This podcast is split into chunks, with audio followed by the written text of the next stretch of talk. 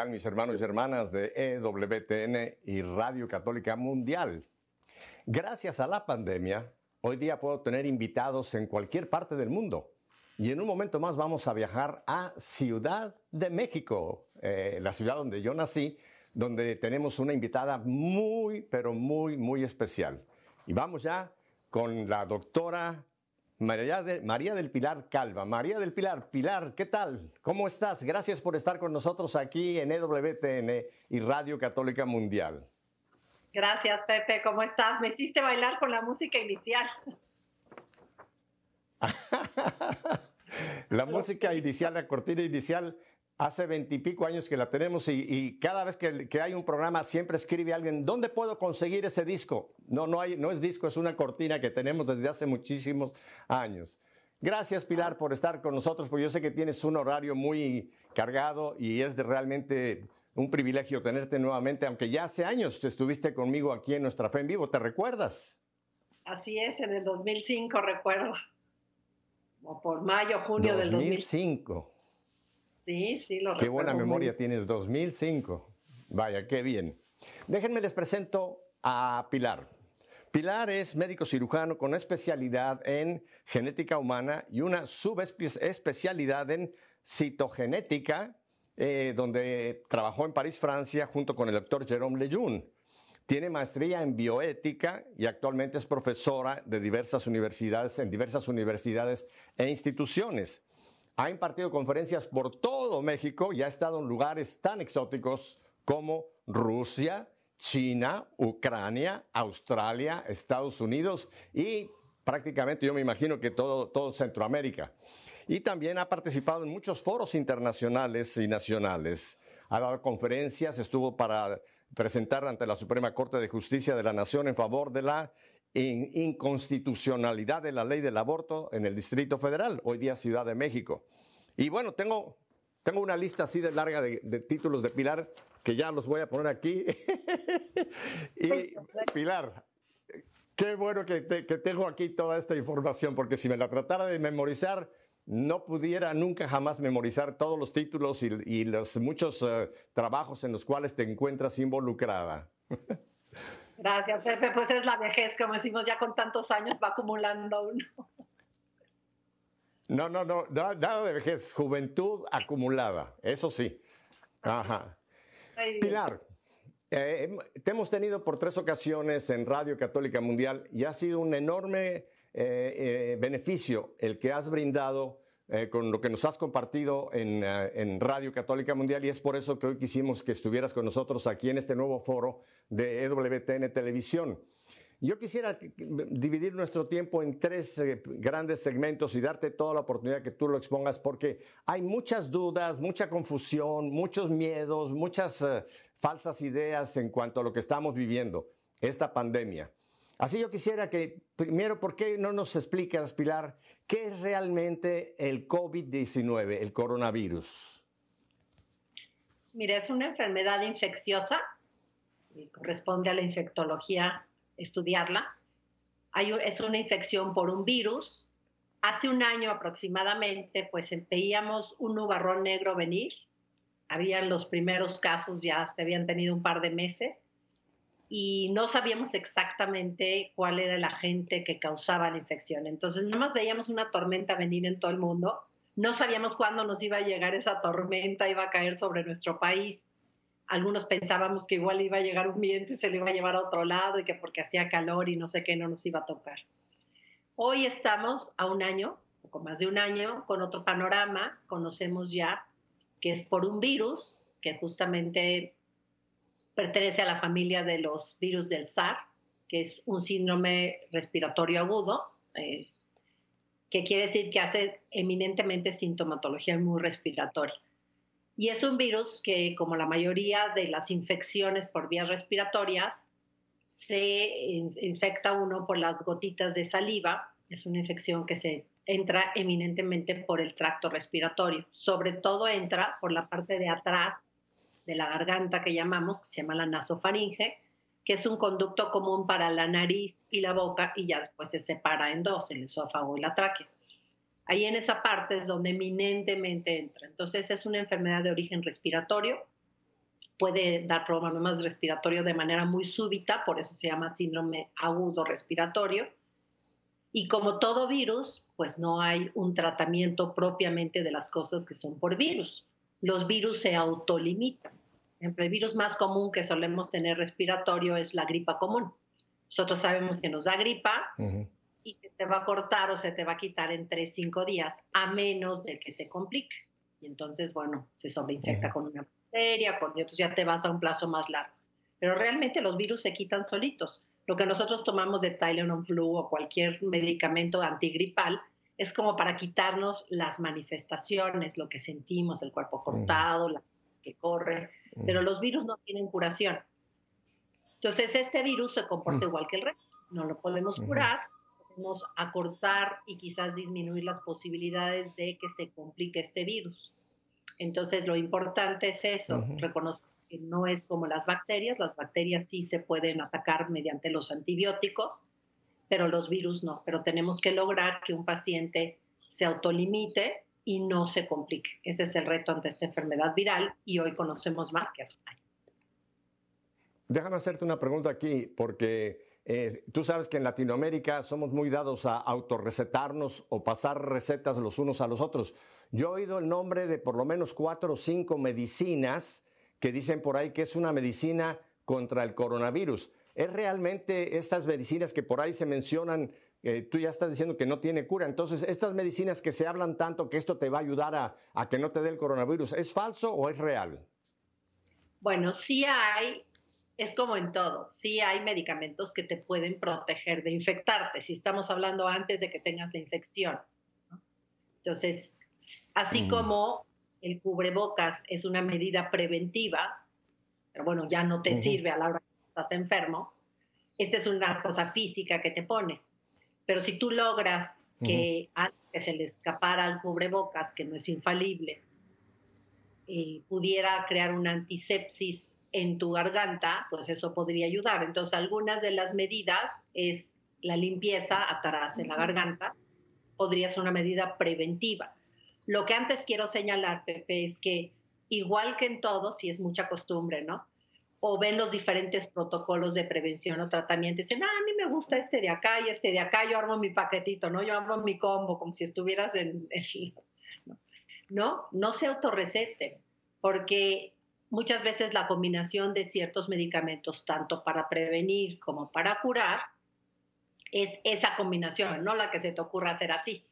Y también tienes que ver el estado de salud de la persona y todo. Entonces, igual que en cualquier eh, enfermedad, yo le sugiero que no sea por autoprescripción. Las cosas funcionan bien si son recetadas por un médico. Nosotros decimos cualquier cosa sin una indicación médica, sin una dosis precisa para el paciente, puede ser veneno.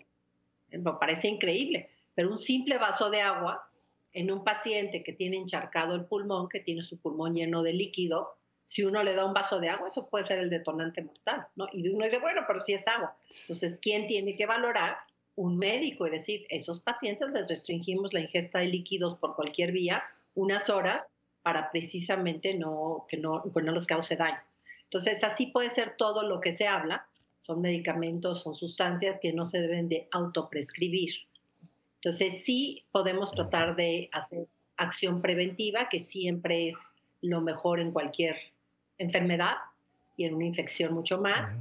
Y después es muy importante el tratamiento temprano, porque a lo mejor algunos de esos protocolos han visto que se incluye algún antibiótico, pues es porque sabemos que se sobreinfectan, sobre todo en ciertas situaciones, ¿no? Cuando los pacientes tienen cierta edad o tienen un problema de pulmón.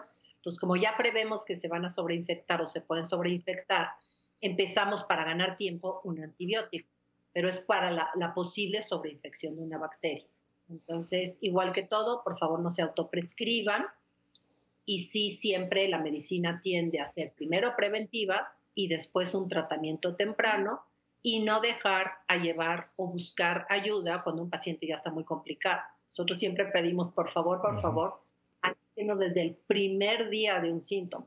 No nos busquen cuando llevan 12 días y el escenario ya está muy complicado. Y a lo mejor ya está a borde de salir propiamente de la infección del COVID. ¿Por qué está tan complicado? porque no se trató a tiempo y se complicó. Entonces, igual que en todo, más vale tratar a tiempo y no esperar hasta que esté complicado un paciente.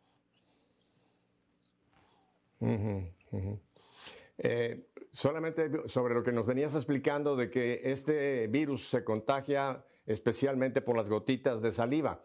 Eh, también hay, hay mucha teoría de que si tú tocas un objeto o en un restaurante, un cubierto, eh, esas gotitas, ¿por cuánto tiempo pueden permanecer en superficie, Pilar? Mira, eh, no está tan claramente establecido. Veo ya menos publicaciones en el tema.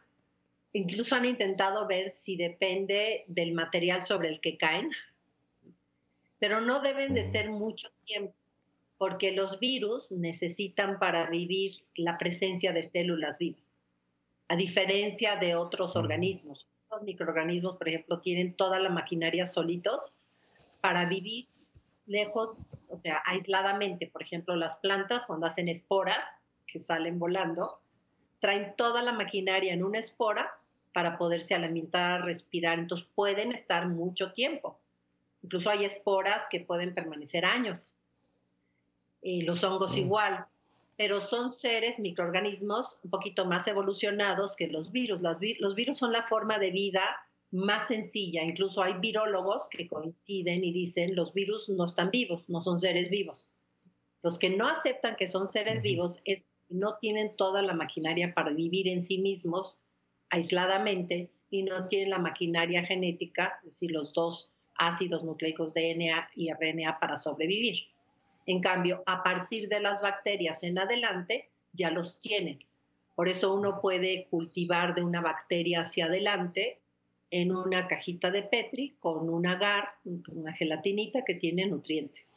Sin embargo, los virus no, los virus mm. tienen que estar en presencia de células vivas, lo cual permitiría pensar que si, si, los hay en la superficie no es por un largo tiempo, pero ha sido discutido de acuerdo al material y eso. Había más miedo, por llamar así, al principio de la pandemia, ¿no? En donde todos, pues, cada caja que llegaba lo rociabas de, de Lysol o de solución de cloro y actualmente, bueno, pues cuando menos en mi caso, pues hemos bajado mucho la guardia en ese sentido porque realmente se está viendo que no es así la, la supervivencia de esto. Y mucho ojo ahí también.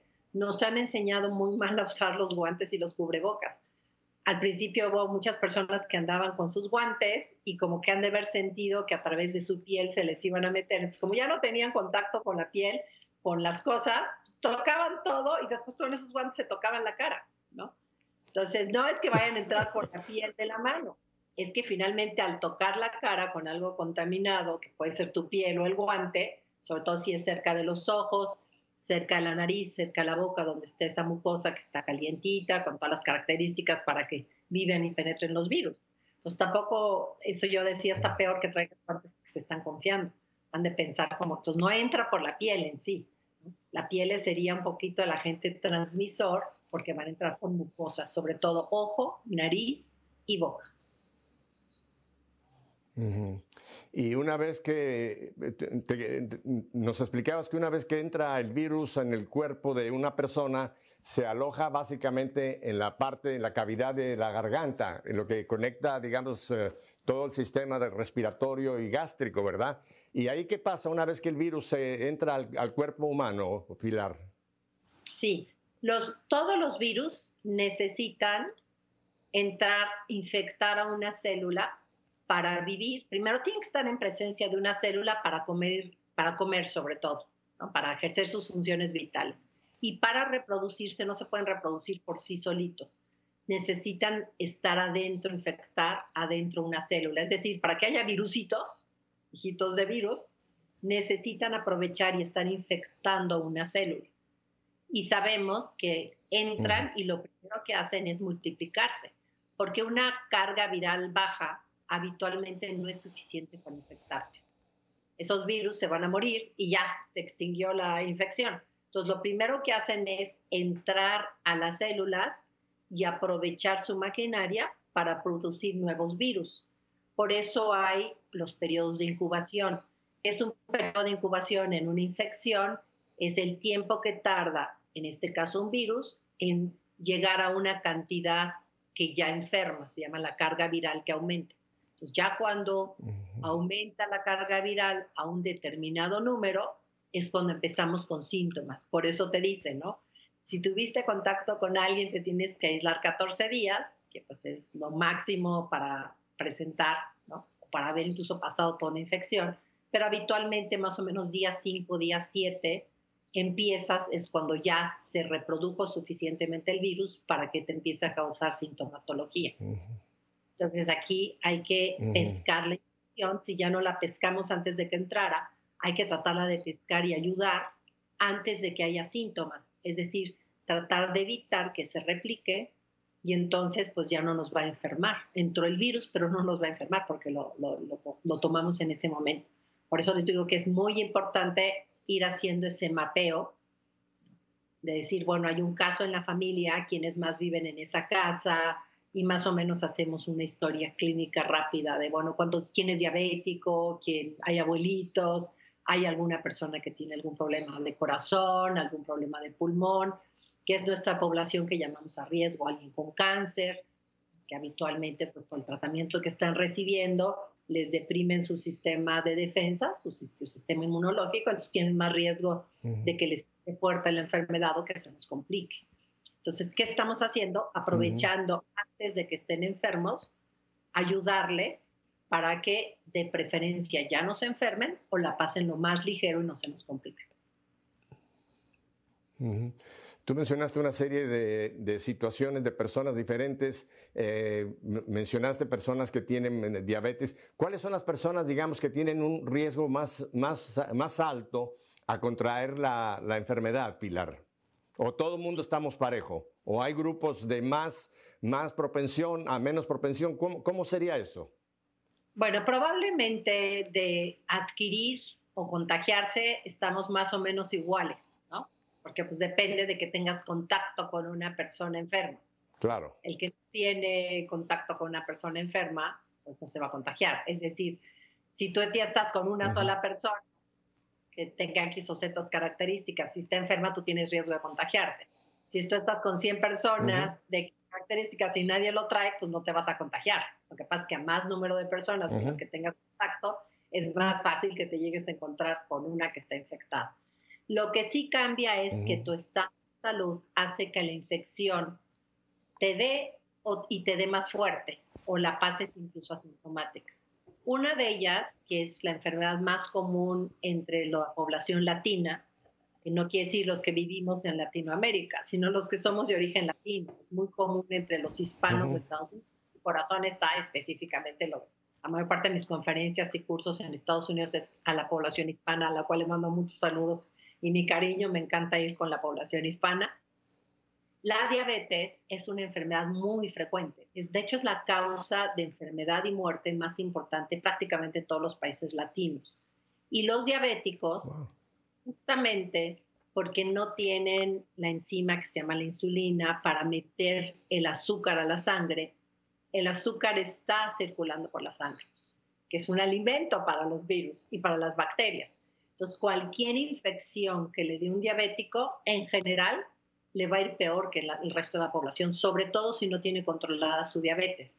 Porque un diabético controlado, sea con medicamentos, sea con insulina y con dieta y ejercicio que se suma al otro, porque la gente piensa que es mágico el medicamento o mágico la insulina y siguen comiendo mal o no haciendo ejercicio, no, pues el medicamento te ayuda si haces las otras dos cosas, ya le baja la insulina ya no es ese riesgo.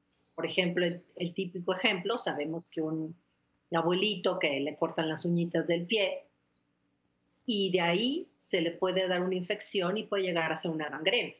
¿Cuántos nos cortamos las uñas de los pies? Pues todos, pero a la mayoría no nos va a pasar eso si nos cortamos, sino pues ya te desinfectas y se queda una cosa muy local. Pero aquí justamente lo que entra, encuentra un ambiente tan favorable que las infecciones siempre son peor en un diabético, tanto para entrar como pues entran y hay una cantidad de alimentos, entonces el virus está feliz, la, bacteria está feliz, se reproduce muy rápido y entonces se generaliza muy rápido. Entonces, una de las poblaciones a mayor riesgo son los diabéticos, no solo para esta infección, para cualquier infección. Por eso mis queridas personas les dicen, tienes el azúcar algo de alta, tienes diabetes o ya tienes diabetes, pues muchas veces yo hablo con ellos y les pregunto, oiga, ¿qué toma? No, pues me mandaron metformina, pero ahí está en el cajón, ¿no? No la he usado. Entonces dices, no, tienen que estarlo usando. La diabetes es una enfermedad silenciosa, no te sientes mal hasta que te empiezas a complicar, hasta que ya no ves bien y empiezas a tener problemas en el riñón. Pues hay que tener mucho cuidado con esta enfermedad porque va avanzando de manera silenciosa y complica a los pacientes. Entonces, una manera preventiva también no es solo el cubrebocas, es que toda persona que tiene azúcar alta, que ya esté catalogada como diabetes, como prediabetes, como tendencia a la diabetes, insulino resistencia, tienen que tener mucho cuidado, sobre todo si con una dieta baja en carbohidratos procesados. Eso es muy sano, hasta para el que no es diabético. Yo les digo, generalicen la dieta a la familia, porque es horrible que todos comen conchas, ¿no? Y solo uno me lo tienen castigado. A cambiar el hábito de alimentación. La familia es sólida. Aparte de la diabetes, ¿hay algunas otras eh, enfermedades que pudieran también ser eh, condiciones para que sea más eh, fácil la enfermedad, Pilar? Sí, se, llaman en medicina factores de riesgo, enfermedades de riesgo. Entonces, uno es diabetes, otro es hipertensión. Tanto diabetes como hipertensión, que es presión alta, sanguínea alta, que también es una enfermedad más o menos silenciosa. Entonces, sí, ya les mandaron un medicamento han tenido, si les piden que se tomen la presión todos los días o dos veces a la semana, una vez a la semana, pues háganlo. No dejen de ir a su cardiólogo una vez al, al, año al menos o con la frecuencia que les dicte el Estas dos se relacionan mm. con edad. ¿No? Todos decimos, es que antes de los 40 no tenía, es que antes de los 50 no me pasaba, es que antes de los 60, ¿no? Pues sí, más edad teniendo uno, somos como los coches, ¿no? un coche lo empiezas a tener que llevar mucho al taller cuando ya pasa X, X número de kilometrajes o de mil, ¿no? Entonces nos pasa igual, ¿no? Nos vamos a y entonces no es que no haya diabetes, hipertensión en jóvenes, ¿no? Hay, por ejemplo, una condición en el embarazo que se llama eclampsia y esas, esas mujeres embarazadas pues no sube la presión en el embarazo, pero ya pasamos aquí. Entonces, la edad de arriba de 60, 65 años, también es más predisponente. Em, enfermedades de, que hay, causan inmunosupresión, baja de defensas, que pueden ser bajas de defensas naturales, hay personas que tienen inmunosupresión natural, otras que tienen inmunosupresión adquirida, ese es el SIDA, síndrome de inmunodeficiencia adquirido, personas que se ponen con, se les bajan las defensas, por ejemplo, las personas trasplantadas tienen que tomar inmunosupresores toda su vida, para que no rechacen el riñón. Esa es una gran ventaja, pero una gran desventaja es que cualquier infección les va a pegar más duro. O las personas que tienen cáncer y les dan tratamientos de cáncer también pueden suprimir, entonces también está en el grupo las personas con cáncer, personas que tienen afectaciones cardíacas de cualquier tipo y de, afecciones de tipo pulmonar. Y esto en general se entiende porque al final la causa de muerte de todos es un paro cardíaco respiratorio. Entonces, si tú tienes un corazón o un mm. pulmón que está sano, pues prácticamente cualquier enfermedad va a ser que más fácil se complique o el desenlace sea fatal.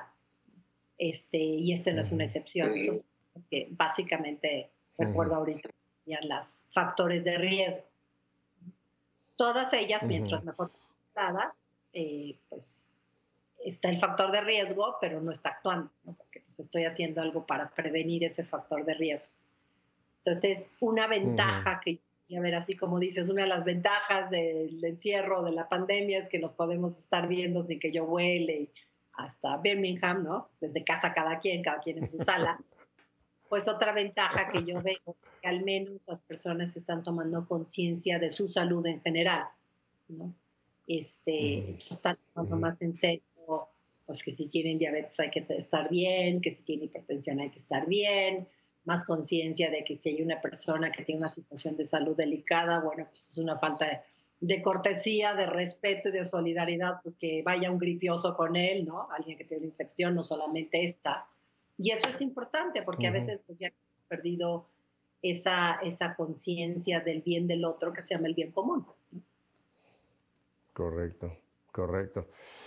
Y quisiera pasar al siguiente punto que creo que es donde hay todavía más confusión, la parte de las vacunas. Hoy día sabemos que ya hay una serie de vacunas, la Pfizer, la Moderna, la Astra, etcétera. Eh, ¿Qué nos puedes hablar en cuanto a la vacunación, Pilar? Bueno, primero que nada, yo les quisiera decir que igual que cualquier cosa médica y en general, pues el, el don más grande que tenemos es la libertad y lo que yo, puntos que yo les puedo tocar aquí son puntos que cada quien tiene que tomar a consideración, porque si no después me inundan mi correo y me dicen, ¿me vacuno o no me vacuno? No, ¿usted se va a vacunar o no se va a vacunar? Digo, bueno, es muy personal. Y como todo en medicina, a mí me pueden servir unas gotas de los ojos y a otro le pueden causar un problema las mismas gotas de ojos, ¿no? Porque cada quien es cada quien en su estado de salud actual, hasta en su genómica, por eso hemos hablado de la farmacogenómica, tener medicinas específicas para cada quien. Entonces debe ser una situación muy personal. No podemos perder las decisiones libres, es decir, que no sea la obligatoriedad es pues, discutida porque, bueno, nada puede ser obligatorio. No puedo obligar a alguien a que sea un tratamiento médico. Puedo tratar de convencer el bien que le va a hacer, pero en todo tratamiento médico yo necesito firmar algo que sea consentimiento informado y de ahí parte los dos puntos que les voy a dar. Consentimiento quiere decir que yo doy mi sí o mi no. O sea, consiento, digo que sí, si no consiento, pues estoy dando mi no, por la razón que sea. Informado quiere decir que yo comprendo perfectamente lo que me van a hacer y por lo tanto yo puedo hacer una decisión libre. Entonces, la libertad unida a la inteligencia y a la voluntad. La inteligencia me permite conocer qué es lo que van a hacer, conocer es el panorama, y la voluntad me permite decidir o acercarme al bien y la verdad, es decir, autorizar o no algo después de que yo entendí qué es. ¿Cuáles son los puntos importantes? Eh, me aferro a un documento de la Congregación de la Fe del 21 de diciembre del 2020, muy reciente, basado en anteriores, que ese es Magisterio de la Iglesia, y que tiene cuatro puntos muy adecuados y que curiosamente en el único documento que estoy conozco, pero no me, no me declaro la mejor en leyes, legislaciones y eso, y apenas me da la vida para revisar lo que diariamente sale médicamente. Pero bueno, sí me enviaron uno del Parlamento Europeo y coinciden en varios de estos puntos. Es interesante cómo, ¿no? Entonces, en primer lugar, este documento habla de seguros y eficaces. Entonces, cualquier maniobra médica, entre ellas cualquier vacuna, debe ser segura y eficaz. Y no todas las vacunas son para todos. Por ejemplo, la vacuna de la rabia. Si yo ahorita dije, abran micrófonos que no lo podemos hacer, ¿verdad? Somos miles aquí tomando este, pero pues piensen, contesten ustedes. ¿Quién de ustedes está vacunado contra la rabia? Casi, casi en un auditorio muy grande, probablemente me brinquen dos, tres casos. Y cuando yo pregunto, a ver, ¿por qué te vacunaron contra la rabia? Algunos me dirán, bueno, pues cuando era chiquito me mordió un perro y nunca supieron de qué era y no sabían si tenía rabia, ¿no? O si realmente tenía rabia. Pues uno a los que ha mordido un perro o cualquier otro transmisor de la rabia. Otro es la población que está a riesgo. Otra vez manejamos el factor de riesgo, que son los veterinarios. un veterinario es vacunado contra la rabia porque todo el día ve gatitos, perritos, no ratitas, y pues tiene una posibilidad más alta que es un poquito lo que pasa en este sentido, quiénes somos los que estamos más a riesgo de esto, pues los que estamos al frente viendo pacientes con este tema. Entonces somos pocos, un riesgo igual que en la rabia tal. ¿Por qué al resto de la gente no lo vacunan por si algún día van al pueblo y se les escapa a alguien, un perro, ¿no? porque no siempre van a estar en Miami sin perros callejeros, sino un día van a visitar, ¿no?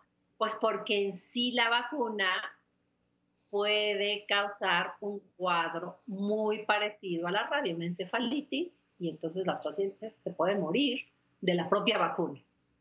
Entonces, primer concepto que hay que entender, el principio terapéutico.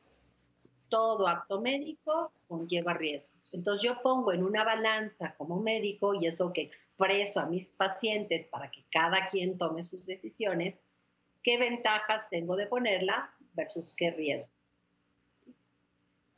Hay en este tema, voy a juntar ahora el tipo de vacunas y voy a ir contestando, hay cinco tipos de vacunas que vienen de eh, formas diferentes de hacerlas. Todas al final, su objetivo es crear anticuerpos.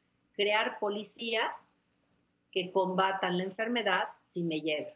Otra vez, para que no me dé, me dé más leve, me dé asintomática y el otro punto que hay que fijarse en una vacuna es si solo me beneficia a mí o beneficia a los demás.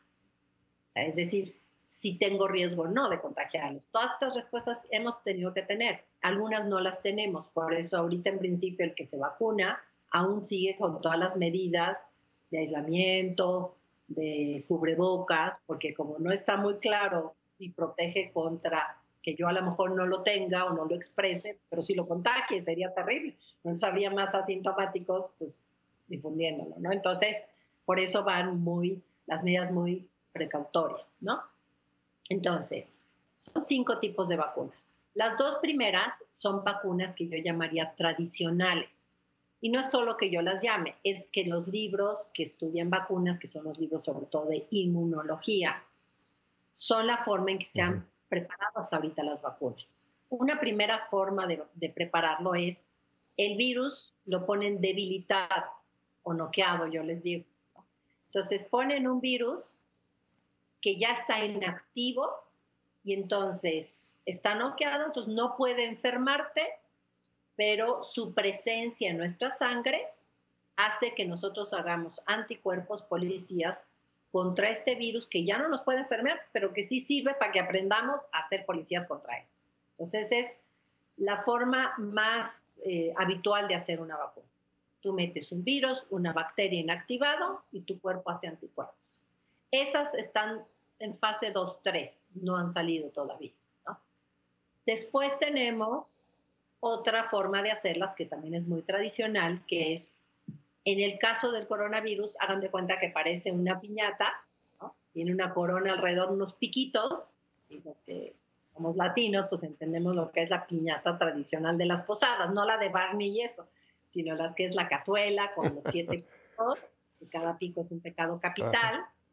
Este virus no son siete, son mucho más, pero tiene unos piquitos, que son lo que se llama el spike protein o proteína S. está llena de piquitos, de piquitos, de piquitos. Esos piquitos, que son la proteína S o spike protein, son aquellos que sirven para reconocer a dónde se van a pegar en la célula, que van a aprovechar para reproducirse. Entonces, estas proteínas pico se meten solo las proteínas pico, es decir, es meter solo una parte del virus o de la bacteria que causa la infección. Si tú nada más metes una parte, que es el piquito que se pega, pero no trae la genética para infectarte, pues no te va a infectar. Entonces, un segundo tipo de vacunas es meter una parte del microorganismo, para lo cual, de manera muy ingeniosa, pues tenemos que separar y solo meter las proteínas. Esas son las únicas dos que cumplen la definición clásica de una vacuna porque yo meto un agente infeccioso a una parte y mi cuerpo hace los anticuerpos o los policías para defender. Las últimas tres son vacunas, o se empiezan a hacer vacunas, porque el producto final es que van a producir anticuerpos, pero no lo van a hacer a través de la presencia del enemigo, del, del bicho, ¿no? Sino lo van a hacer a través de manipulación genética. Es decir, Primero decir lo que es la genética. La genética estudia el material de herencia de cualquier ser vivo.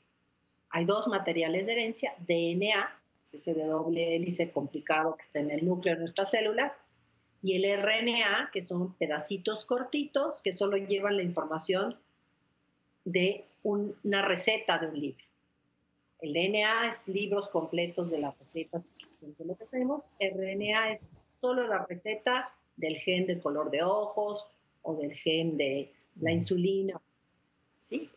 Entonces, dos virus tienen solo uno u otro. En este caso, es un virus que solo tiene una receta, es un virus de RNA. Entonces, eso es genética. ¿Qué cosa es la manipulación genética o la ingeniería genética? Que son términos que hoy oímos y no sabemos bien quién es. ¿Qué es?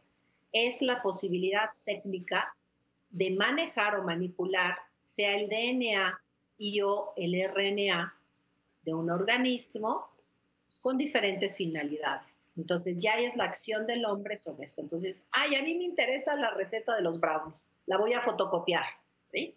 Una cosa es que hay una receta de los brownies, otra es que yo fotocopio esa receta. Entonces hay unas técnicas que se llaman edición génica que se dedican a manejar esto. ¿sí?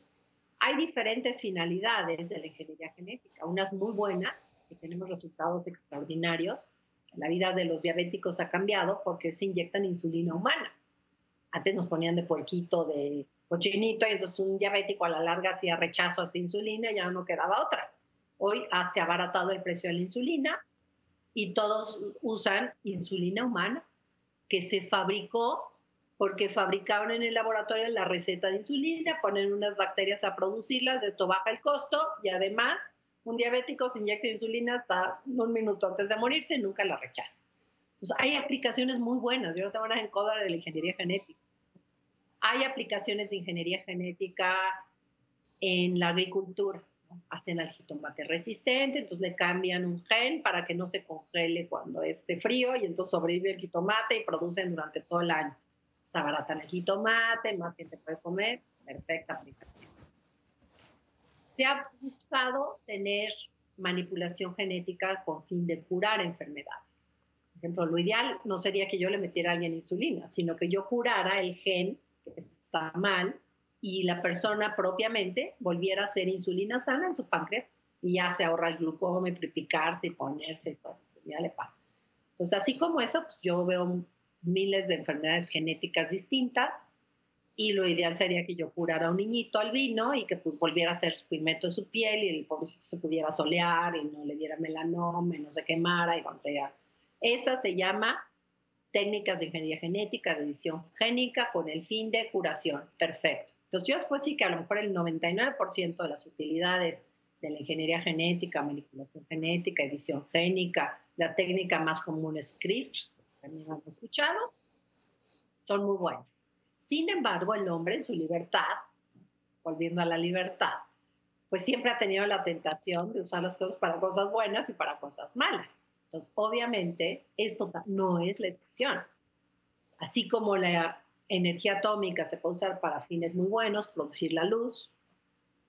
También, pues se les ocurrió y se ha utilizado para fines malos como es una bomba atómica, Hiroshima y Nagasaki. Aquí pasa lo mismo. Se les ha ocurrido que se podrían fabricar virus por modificación genética o alterar un virus ya existente y hacerlo más virulento a lo mejor hasta dirigidamente con un fin eugenésico contra X características de, unas personas, color de piel, este, grupo sanguíneo, no sé. ¿sí? Entonces, sí está contemplado las bombas virales. Entonces, es muy importante saber eso también. Entonces, ¿cómo se hacen las vacunas de manipulación genética? Son tres. Dos son las más Dos vienen de esta primera técnica, que son las inmediatamente autorizadas, no por la FDA, sino por la EUA, este Emergency Use Authorization, quiere decir, ¿no? Todavía en una fase última de investigación, por eso todavía no puede decir la FDA adelante, por lo novedoso de la tecnología. Incluso cuando uno entra a las páginas productoras de estas vacunas, me estoy refiriendo a Pfizer y Moderna, que es con RNA mensajero. Entonces, ah, son vacunas de RNA y a lo mejor no se entiende qué es el RNA. Estas vacunas eh, lo que hacen es sacan el virus, el coronavirus tiene un segmento chiquito de RNA mensajero donde está escrito todo, ¿no? Que tiene piquitos, que tiene otras zonas que son así, que es así, ya sabes. Toda su estructura está contenida ahí, está escrita toda la información de cómo hacer ese tipo de virus. Por eso cuando ese pedacito, ese RNA lo meten a nuestra célula, hace muchas copias iguales. Entonces, de ese pedazo grande de RNA, entre comillas grande, se selecciona únicamente una página del libro, la página del libro de hacer proteínas pico. toman un pedacito de RNA del virus, por lo cual ahí queda totalmente en el concepto que se aplica manipulación genética para entrar un virus, cortar y seleccionar un pedacito de ese RNA, que es el de la proteína pico. Ese lo meten en algo que se llama una nanopartícula. Ahora están medio de moda las nanopartículas, pueden leer sobre ellas, que son partículas todavía más chiquitas que un virus y que es más fácil que entren a nuestra célula. Entonces meten en esta nanopartícula que está hecha sobre todo de grasa, de lípidos, y esto es lo que inyectan en el torrente sanguíneo del paciente. Eso es lo que te inyectan en la vacuna. Esta nanopartícula va sobre todo a las células de los músculos, son las cercanas cuando te inoculan, están ahí cerca el músculo, por eso algunos después tienen cierta molestia muscular, y se meten muy fácilmente ahí. Y entonces hacen, forzan la entrada, llegan al citoplasma, no entran al núcleo, estoy de acuerdo, llegan directamente al citoplasma, a la clarita del huevo, por llamarlo de alguna manera, no a la yemita que es el núcleo, y ahí aprovechan nuestro mecanismo de fabricar proteínas, que es para que nosotros fabriquemos nuestras proteínas, se llaman los ribosomas. En los ribosomas naturalmente llega la receta de insulina y ahí fabricamos la proteína de la insulina. Ahora lo que hacen es que engañan y dicen, metemos el RNA para fabricar la proteína pico, que nosotros no fabricamos proteínas pico, no somos ni piñatas ni coronavirus, ¿no? Nosotros no tenemos que hacer proteínas pico. Pero engañosamente nos meten el mensaje de la proteína pico, en los ribosomas se lee ese mensaje y fabricamos proteínas pico. Y entonces nuestra célula se llena de proteínas pico, llegamos a tener una impresión, parecemos por afuera coronavirus. Eso se llama una manipulación genética, ¿no? Y entonces, como ya tenemos por afuera nuestra célula, que está bañada por sangre, proteínas pico, pues ya viene y hacen los anticuerpos. Entonces, sí hay una manipulación genética a la hora de mantener primero el gen del virus y después meter ese gen de manera artificial a nuestro organismo y hacer de manera artificiosa que nosotros hagamos proteínas que no solemos hacer, que son las... Después, el segundo tipo de proteínas de manipulación genética, que sería el cuarto tipo de vacuna, es eh, con adenovirus. Ahí está la de AstraZeneca y está la de Sputnik. Estas son eh, eh, vacunas que lo que hacen es toman otro tipo de virus, ahora toman un adenovirus. Un adenovirus es el que tiene DNA, no tiene RNA. Y toman dos tipos de adenovirus que causan catarro común, pero los debilitan para que no nos causen catarro, pero son virus acostumbrados en sí esos virus a llegar a nuestras células y meter su genética, porque así es como actúan naturalmente. Nada más que ahora a, la genética de ese virus noqueado le meten la genética del coronavirus. Es decir, hacen como una combinación de virus con coronavirus. Específicamente la receta. Y este virus lo meten, ahora metes una AstraZeneca y la Sputnik son vacunas que están inyectando además un vector viral, se vector viral, así de manera sencilla, es un transporte, camioncito. Por el camioncito para meter la información. Ahora sí, esta sí la meten hasta dentro del. Este transportador, este camión se llama vector y como es un virus, se llama vector viral, para que los términos rápidos. Entonces, este transportador lo meten en nuestra sangre, este camioncito llega a nuestra célula, mete la genética que contiene, como habitualmente lo haría un virus infectándonos de catarro, pero ahora sí la mete hasta dentro de nuestro núcleo e incorpora el DNA del, del, de este virus con el del coronavirus, que ya se hizo DNA, RNA, se puede pasar a DNA, se puede pasar, y se incorpora a nuestra receta. Entonces, cuando nuestras células se empiezan a replicar, Nuestras células forman ahora un RNA de proteína pico, que ahora lo formamos nosotros, engañado por lo que nos vacunaron, se sale al citoplasma y vuelve a hacer las piquito en nuestra célula. Ya llega nuestra sangre y dice, ay, proteínas pico, vamos a... Y la tercera, que está más en investigación, es todavía una manipulación genética mayor porque se basan eminentemente en modificar el DNA de nuestras células para que puedan Entonces, las tres últimas sí tienen que ver. Regresando, esos son los cinco. Dos clásicas, tres de manipulación genética. Aquí lo importante es en seguras y eficaces, primero seguras, es, bueno, después de todo lo que nos dice que nos convertimos, o sea, empezamos a hacer proteínas piquito nosotros, ¿eso tendrá o no tendrá consecuencias? Pues no lo sabemos. Es una tecnología nueva. De hecho, yo les invito, pueden ustedes googlearlo, yo me fui, ya hay videos, algunos muy sencillos, ya con la explicación los comprende, las mismas farmacéuticas explican lo que estoy diciendo. No es nada inventado, nada, está en los journals médicos y está en los videos que explican.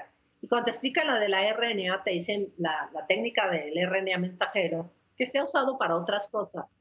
Es una técnica barata, eficaz, más es una tecnología nueva. O sea, los mismos laboratorios la reconocen. ¿Qué pasa cuando hay un cambio en nuestra genética? ¿Qué es lo que está pasando aquí? Es un cambio genético inducido, ¿no? con un fin bueno, pero finalmente hay un cambio genético y una manipulación genética. Los cambios en nuestros genes se llaman mutaciones, que es una palabra que todos hemos oído, ¿no? Todos hemos oído, ay, pues eh, Chernobyl, el accidente de Chernobyl o la bomba de Hiroshima y Nagasaki causaron mutaciones que se notaron dos generaciones después de estos japonesitos, que unos se quemaron y otros no con bomba atómica, pero los que se quemaron o no, a veces pues, no, les, no, les pasó mayor cosa, pero se cambió la genética de sus células sexuales y hasta sus nietos vieron brincar cositas. ¿Qué es una mutación? Es un cambio en el genoma de un individuo, en este caso sería de una persona, pero puede dar una mutación en un virus, por eso decimos hay nuevas cepas de coronavirus que se mutaron. Las mutaciones pueden tener tres resultados, que yo no lo sé hoy. Por ejemplo, pueden tener resultados favorables. Si nos vamos al coronavirus, ¿para qué muta el coronavirus? Para irse haciendo resistente a los posibles tratamientos que hagamos. Porque ese virus lo que tiene que hacer es sobrevivir, ¿no? Entonces muta y cambia. Es un, para el virus, mutación favorable, porque alcanza a sobrevivir. ¿Qué mutación favorable podríamos tener? Y se los digo medio de chiste. Bueno, que en esta generación o en las que siguen, pues viéramos que aquellos que mutaron con todo esto se vuelven más inteligentes, más guapos y más santos. Es una mutación favorable.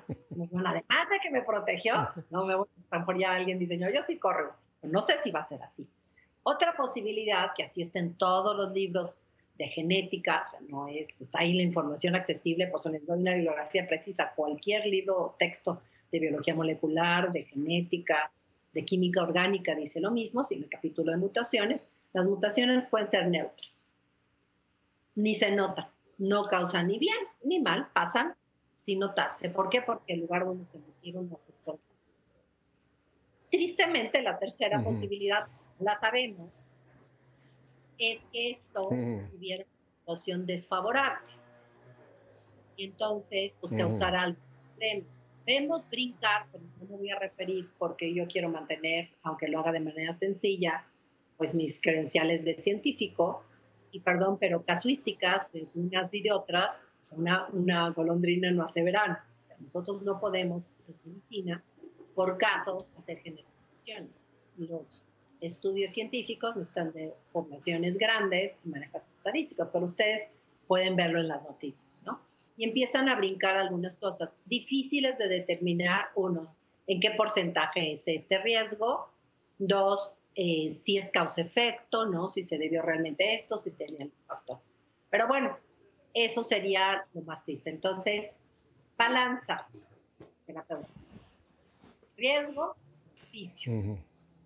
Si yo soy de la población que va a ir con una infección, porque eso, ojo, mucho ojo también, no ustedes tienen que interpretar bien las noticias que nos han inundado este año, que nos han causado miedo. Muy bueno. Porque solo nos hablan COVID muerto, COVID muerto, COVID muerto. Bueno. Sacan el número de muertos, pero no sacan el número de personas que se han contagiado. Entonces nos puede parecer que al que le da COVID, yo les puedo decir como médico que no es mi experiencia como médico. Sobre todo, nuevamente les insisto, cuando nos hablan a tiempo que no nos están complicados. Nosotros, gracias a Dios, hoy estamos pescando a los pacientes muy a tiempo, tenemos un tratamiento coadyuvante. De 1.100 pacientes, tenemos cero hospitalizados, cero intubados y cero fallecimientos. Gracias a Dios nos ha ido muy bien. Mi experiencia es otra. eminentemente porque hay diferentes afectaciones del COVID. Hay pacientes que les da un COVID muy leve, entonces no pasan de 39, de, perdón, de 38 grados de temperatura, son febrículas. Sus saturaciones siempre están arriba de 90, en vez de 98 tiene 96, 94, digo, estás mejor que yo. Y a lo mejor les duele un día la cabeza. COVID leve. Entonces yo diría, un COVID leve versus una posibilidad de que me pase algo, pues la balanza se está yendo de que pues puede ser más el riesgo que el bien obtenido. Un COVID moderado, COVID moderado, pues la temperatura está entre 38 y 39, ya te noquea, puedes pasar dos semanas, es como una mala gripe, ¿no? Mucho dolor muscular, tus saturaciones sí andan ochenteando, entonces pues ahí estamos cuidando aquel tema, recuperando aquella esa Y hay COVID graves, que son los que acaban en hospital con el riesgo de intubar y todo. Entonces, obviamente no es lo mismo el riesgo para uno contra el beneficio para otro. Entonces, es algo que uno tiene que poner en su balance. ¿Quién tiene estos factores?